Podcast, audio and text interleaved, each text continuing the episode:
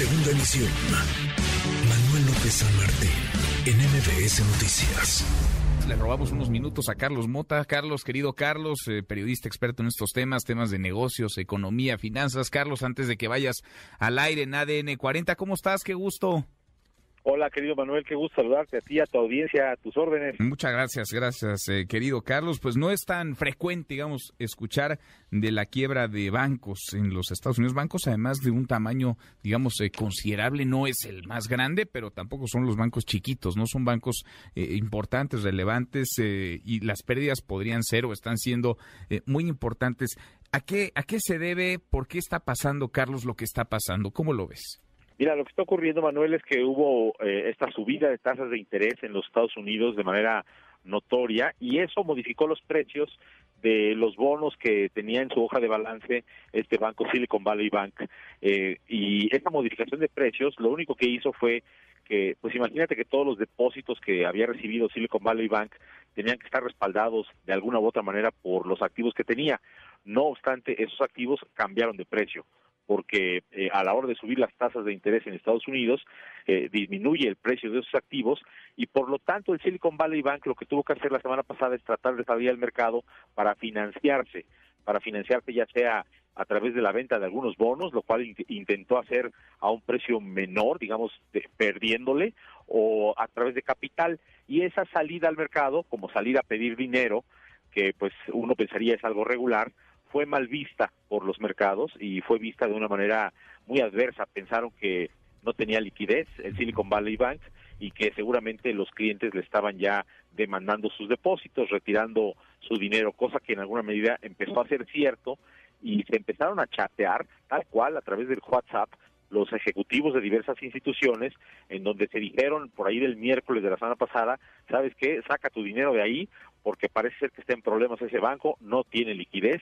y todos empezaron la corrida financiera que llevó el viernes pasado a la eh, intervención de parte de la autoridad financiera en Estados Unidos de ese banco, a su quiebra inminente con un valor de capitalización de mercado el viernes en la tarde de menos 900 millones de dólares, una cosa de locura, eh, y pues se llevó de corbata al otro banco, ¿no? Al Signature Bank en Nueva York, que estaba eh, pues también anclado fuertemente al sector tecnológico.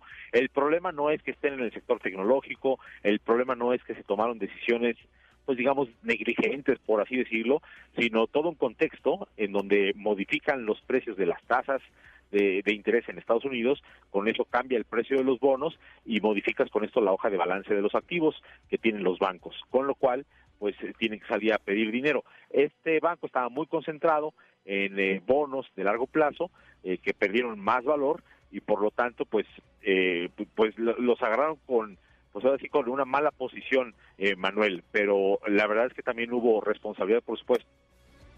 Sin duda. Ahora llama la atención porque uno de pronto observa la economía norteamericana y piensa hay controles eh, o los controles deben funcionar. Estamos hablando de una economía potente, la número uno del mundo. Eh, vaya, estas cosas de que alguien no revisó o alguien mal supervisó o fue laxa la legislación, pues eh, serían más creíbles digamos, en una economía que no fuera la más relevante, la más importante. Se nos cortó Carlos, a ver si lo podemos recuperar. Carlos Mota, estamos platicando con él a propósito de la quiebra de estos, de estos bancos, bancos importantes, ¿eh? Y el mensaje del presidente de Estados Unidos, Joe Biden. Biden que trata de calmar las aguas, trata de tranquilizar a los mercados. No sé si lo consiga del todo. Por lo pronto está la nota también ya de calificadoras. Eh, la nota, por ejemplo, de Moody's, Moody's que cambia de estable a negativa su perspectiva para el sistema bancario de los Estados Unidos tras esta quiebra, la de dos bancos en los Estados Unidos.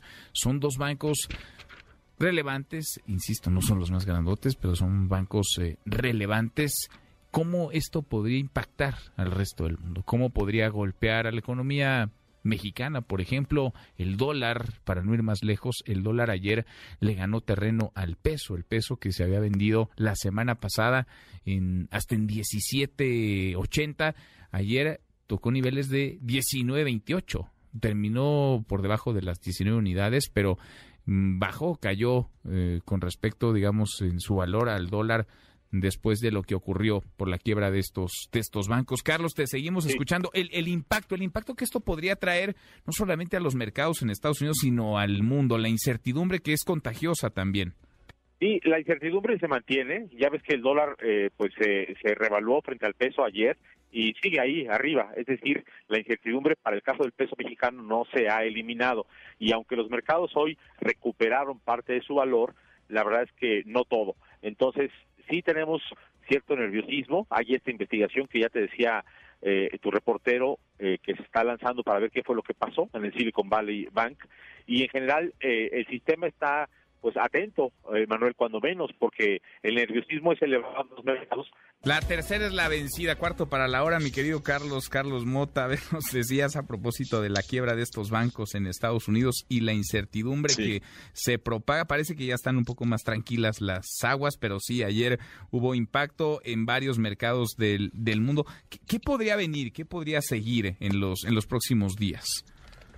Mira, Manuel, yo creo que lo que viene es una investigación a fondo de cuál es el impacto de esta subida de tasas permanente que ha tenido eh, recientemente el Banco de la Reserva Federal para evitar un riesgo de esta naturaleza en otro banco más grande.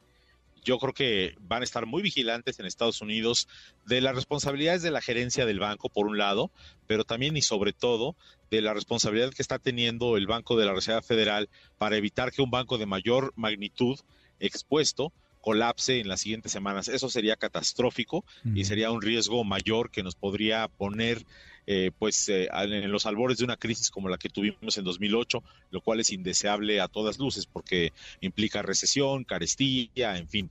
Yo creo que eh, sonaron las alertas afortunadamente de manera fuerte. El presidente Biden dijo que van a poner más controles, más regulaciones y yo creo que va a tratar de revertir la laxitud de las normas bancarias que, pues según su juicio, empezó a ocurrir con la administración de, del presidente Trump. Entonces, vienen cambios en la regulación, pues para bien, porque habrá que eh, ponerle más cinturones a, las eh, actitudes de los banqueros eh, a fin de que no haya este tipo de riesgos. Sin duda, pues veremos. Oye, tú le entendiste a Biden, entonces van a meterle lana, digamos, dinero de los de los estadounidenses del presupuesto del gobierno para salvar estos bancos o para salvar los ahorros de las personas en esos bancos? Eh, pues mira, hay de dos, o sale tal cual de los de los eh, depositantes y de los fondos de seguros que están previamente constituidos, o hay eh, dinero tal cual de los depositantes, de los ahorradores, de los taxpayers, ¿no? De los contribuyentes que justamente pues estarán siendo gastados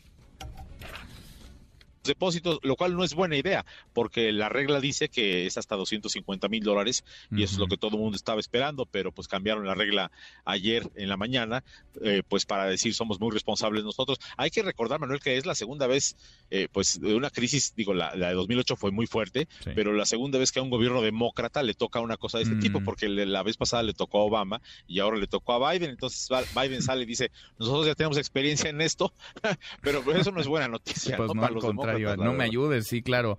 Y menos cuando sí trata de culpar al anterior, pero ya llevan un rato en el, en el cargo en la presidencia. En fin, en fin, pues veremos. a ver de qué tamaño el impacto. Por lo pronto se mantiene este nerviosismo. A ver, a ver qué pasa. Querido Carlos, qué gusto escucharte. Muchas gracias. Nos vemos en la convención bancaria. Seguro, nos vemos en la bancaria, en Mérida, en Mérida, Yucatán. Desde allá estaremos transmitiendo, por cierto, este espacio, eh, la bancaria que arranca el jueves, el jueves de esta semana, jueves y viernes. Allá va a estar el presidente López Obrador, estarán los banqueros, el secretario de Hacienda, el subsecretario, estará el gobernador del estado de Yucatán, Mauricio Vila. En fin, desde allá, desde allá estaremos eh, transmitiendo un momento interesante, no solamente por lo retador del panorama en nuestro país, sino por lo que está sucediendo en los Estados Unidos con esta quiebra de bancos. Redes sociales para que siga en contacto: Twitter, Facebook y TikTok. M. López San Martín.